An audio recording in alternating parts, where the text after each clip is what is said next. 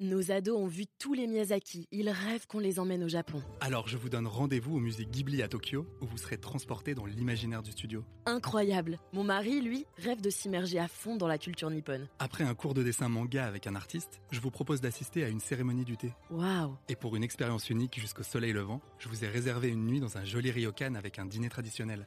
Je nous y vois déjà. Avec Marco Vasco, ne rêvez plus, vivez votre voyage l'esprit libre. Au rendez-vous sur marcovasco.fr pour imaginer votre prochain voyage sur mesure. Les podcasts du Figaro.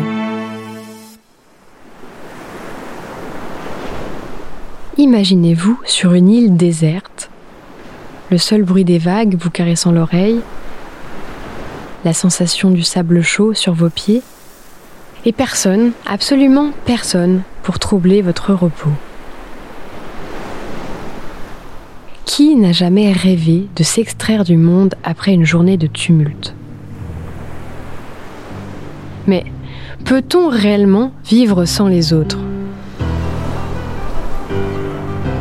Je suis Aziz Lecor, journaliste au Figaro, et dans cet épisode réalisé par Sylvain Châtelain, nous allons revenir sur la citation la plus connue de l'œuvre d'Aristote, et peut-être même de la philosophie tout entière.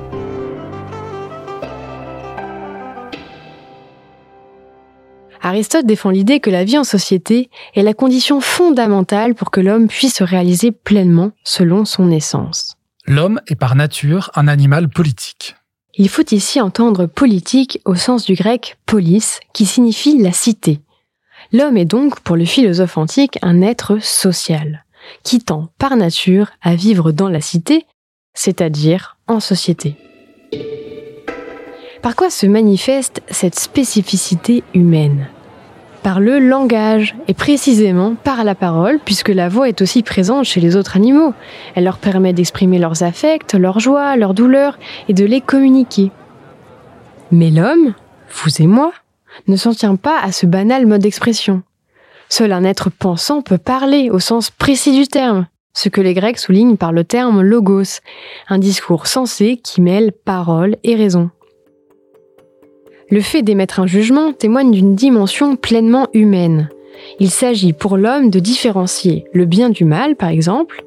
La parole permet de débattre des valeurs qui fondent la société. C'est tout l'enjeu de ce qu'Aristote nomme l'activité politique. L'espace politique est donc le lieu de la vie en commun où chacun peut partager sa conception du bien, du juste et du beau.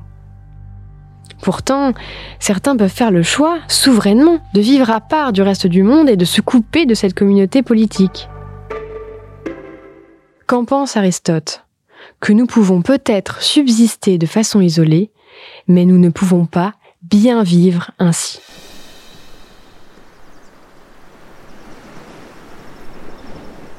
Je suis assailli de doutes sur la véracité du témoignage de mes sens. Je sais maintenant que la terre sur laquelle mes deux pieds appuient aurait besoin, pour ne pas vaciller, que d'autres que moi la foule. Comme l'illusion d'optique, le mirage, l'hallucination, le rêve éveillé, le fantasme, le délire, le trouble de l'audition. Le rempart le plus sûr, c'est notre frère, notre voisin, notre ami ou notre ennemi. Mais quelqu'un, grand Dieu, quelqu'un. Ces mots de Michel Tournier tirés de Vendredi ou les limbes du Pacifique témoignent de la difficulté pour l'homme de vivre isolé de ses congénères. Que fait Robinson sur son île avant l'arrivée de Vendredi? Eh bien, il se contente de subsister. Et pour ça, il tente, tant bien que mal, de combler sa solitude en singeant les absents, par des gestes et des pensées qui deviennent très vite des caricatures. Petit à petit, grâce à Vendredi, Robinson va réapprendre à se comporter en être humain. Et nous, comme l'ami Crusoe, nous apprenons que nous ne pouvons pas vivre sans l'autre, car c'est à son contact que nous réalisons pleinement notre humanité. Si ce podcast vous a plu, retrouvez le moment philo sur lefigaro.fr et sur toutes les bonnes plateformes d'écoute.